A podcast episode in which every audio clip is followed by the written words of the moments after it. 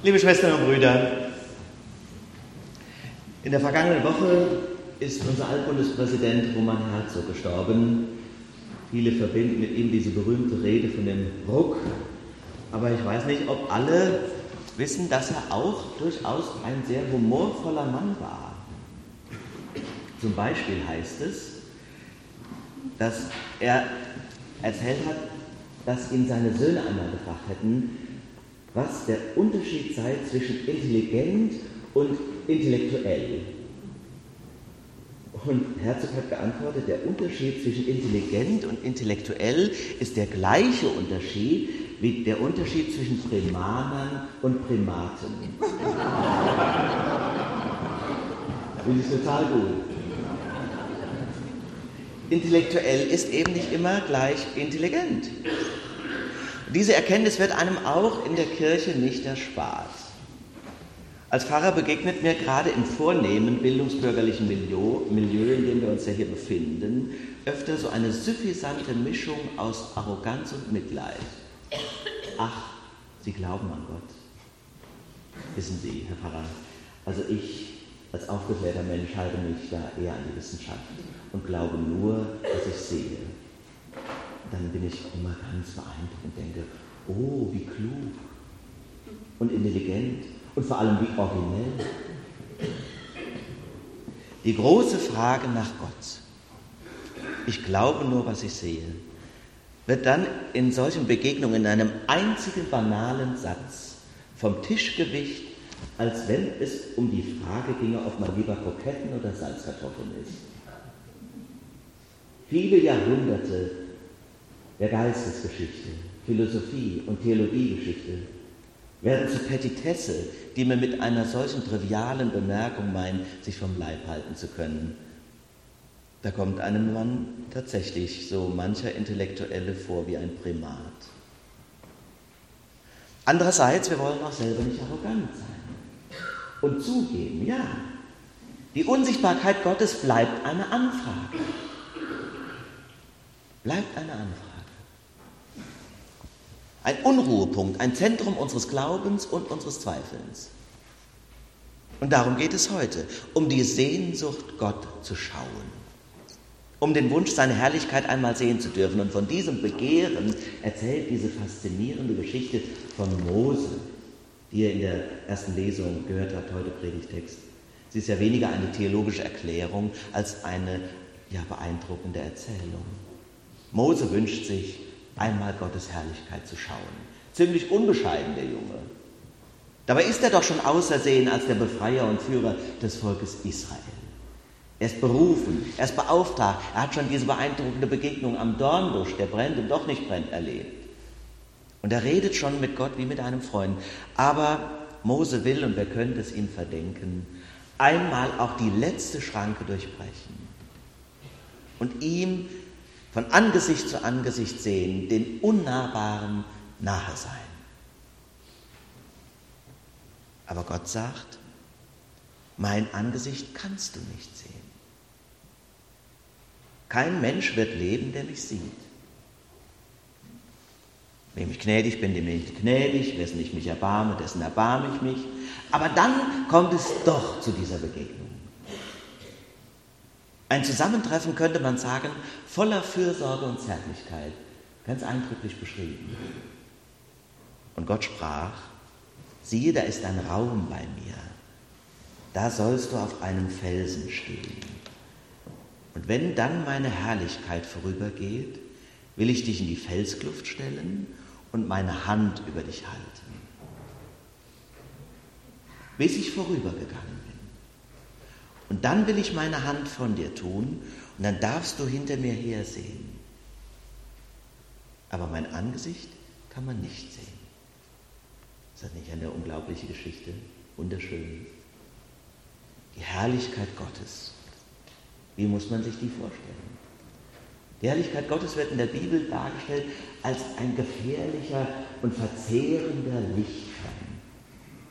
Ich musste so ein bisschen daran denken, als ich früher Kind war und dann meinen Vater besucht habe in der Fabrik, wo er Betriebsleiter war, metallverarbeitender Betrieb, da hat er dann immer gesagt, Olli, du darfst auf keinen Fall in dieses blaue, rote Licht schauen. Das war natürlich, wenn die Männer geschweißt haben, dieser Lichtbogen, der so gefährlich ist, in dem man sich die Augen verblitzen kann. Und ich bin so kerzengerade durch die Fabrik gelaufen und es war so anziehend, ausgerechnet da, wo da die Funken sprühten, da wollte man ja hingucken, man durfte aber nicht, desto mehr man es nicht durfte, desto, ja, schrecklich. Ja, so ist das mit Gott auch. Mose wird das Äußerste gewährt, was ein Mensch ertragen. Und nur im Hinterherschauen begreift er, was ihm hier ermöglicht worden ist. Es ist eine Offenbarungsgeschichte, die uns heute präsentiert wird, die fremd und geheimnisvoll anmutet. Aber ich meine, die Geschichte bietet auch viele Anknüpfungspunkte, um von Gott verständig zu reden. So erscheint mir zum Beispiel unheimlich wesentlich, dass wir noch einmal neu erinnert werden an die Größe Gottes und seine Unerreichbarkeit. Wissen wir ja eigentlich. Aber vielleicht tut es Not, es immer wieder einmal noch neu zu verstehen. Gott sprengt unsere Vorstellungskraft.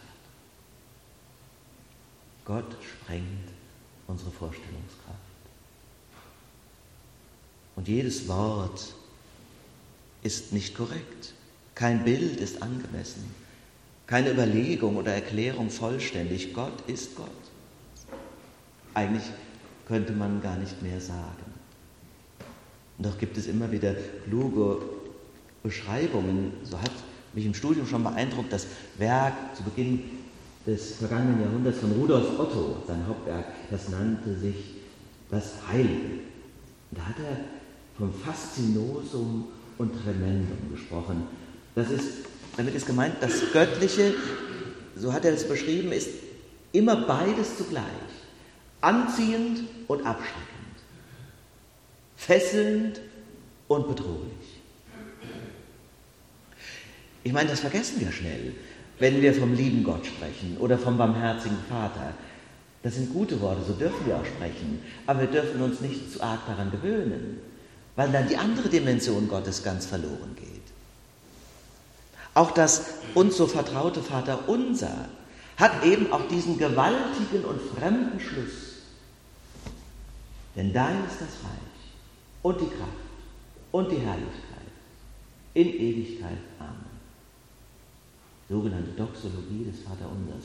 Ich weiß mal, in meiner früheren Gemeinde, wo ich Vikariat machte, kleine Weinbaugemeinde Oberdiebach, da war das manchmal so unabgesprochen, hat der Organist an dieser Stelle eingesetzt und die Doxologie dann begleitet. War immer ganz gewaltig, denn dein ist das Reich und die Kraft und die Herrlichkeit in Ewigkeit. Amen. Das Reich, die Kraft und die Herrlichkeit. Lass mich deine Herrlichkeit sehen. So bittet Mose. Und Gott antwortet, kein Mensch wird leben, der mich sieht.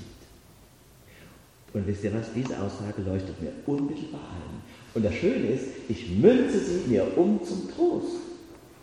Denn ich erlaube mir einfach, dass der Umkehrschluss gilt. Wenn es wahr ist, dass kein Mensch leben wird, der mich sieht, dann gilt doch hoffentlich umgekehrt, wer stirbt, darf Gott schauen. Ganz gewiss. So verstehe ich die Geschichte von heute, auch als Trost und Ermutigung im Blick auf unser eigenen Tod. Als ich Vikar in der Gemeinde, von der ich eben schon erzählt habe, da habe ich die ersten Beerdigungen meines Lehrfahrers erlebt und war dann beeindruckt, als ich das erste Mal gehört habe, wie er eine Formulierung gebraucht hat am Ende der Traueransprache. Das hat er nicht immer gemacht. Er hat das nur gesagt, wenn eine Frau oder ein Mann gestorben war, die ganz besonders fest im Glauben gestanden haben, die Felsen waren in der Arbeit der Kirchengemeinde und deren Frömmigkeit ihn selbst berührt haben. Da hat er nämlich gesagt, unsere liebe Verstorbene möge ruhen in Frieden. Sie darf nun schauen, was sie geglaubt hat. Toller Satz. Sie darf nun schauen, was sie geglaubt hat, was immer dann auch zu sehen sein wird. Dann ist alles in allem. Dann ist jede Träne abgewischt, jede Frage beantwortet. Dann darf unser Herz ruhen in Frieden.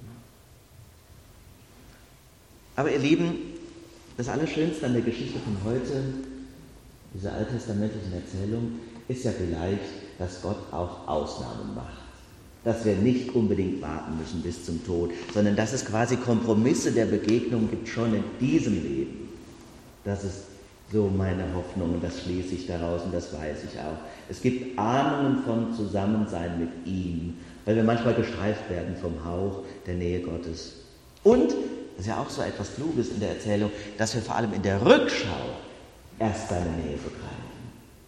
So wie da erzählt. Mose darf nur hinterher sehen.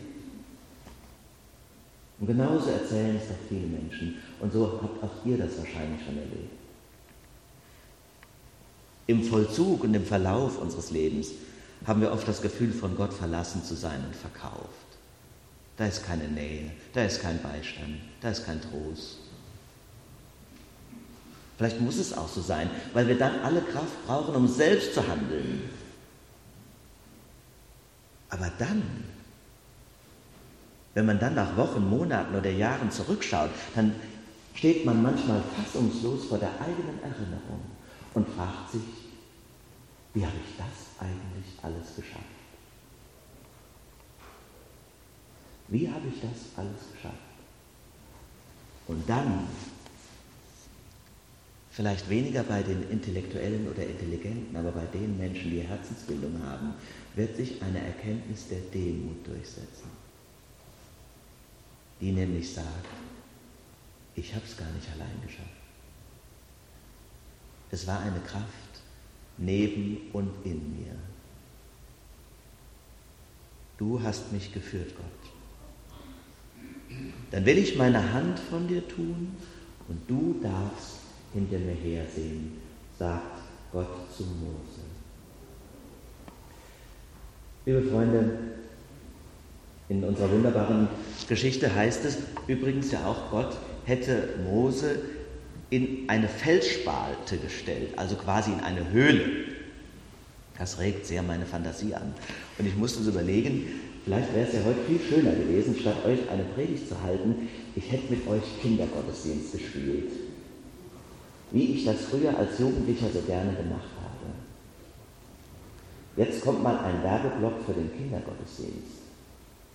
Also eine Predigt hören in der Christuskirche mag ja schon vielleicht eine super Sache sein. Aber die Übernummer ist es, wenn man Kindergottesdienst machen und erleben darf. Das sage ich euch. Denn das Tollste ist, das kann jeder. Auch die, die älter sind unter euch. Vielleicht gerade die. Bewerbungsgespräche übrigens nach dem Gottesdienst bei mir oder bei Sandra Lund. Ich weiß noch, als ich Kindergottesdienst gehalten habe in meiner Heimatgemeinde, da habe ich noch lange keine Theologie studiert. Ich war wahrscheinlich Primaner, aber weder sonderlich intellektuell oder intelligent. Aber ich weiß noch, als die Geschichte mal dran war, ja, das ist doch klar, da muss doch erstmal eine Höhle her. Also Rollläden runter, Tisch in die Mitte, fünf Decken über den Tisch damit es schön dunkel ist und sich dann in der selbstgebauten Höhle zusammenkuscheln, kleine Kerze an und dann diese Begegnung erzählen von Gott mit Mose. Und ich sage euch, wenn man so mit den Kindern erlebt, dann ist es auf einmal überhaupt nicht mehr schwer, sich das vorzustellen. Jesus Christus spricht. Weil du mich gesehen hast, Thomas, darum glaubst du. Selig aber sind, die nicht sehen und doch glauben. Amen. Und der Friede Gottes, der höher ist als alle unsere Vernunft, bewahre Herzen und Sinne in Christus Jesus.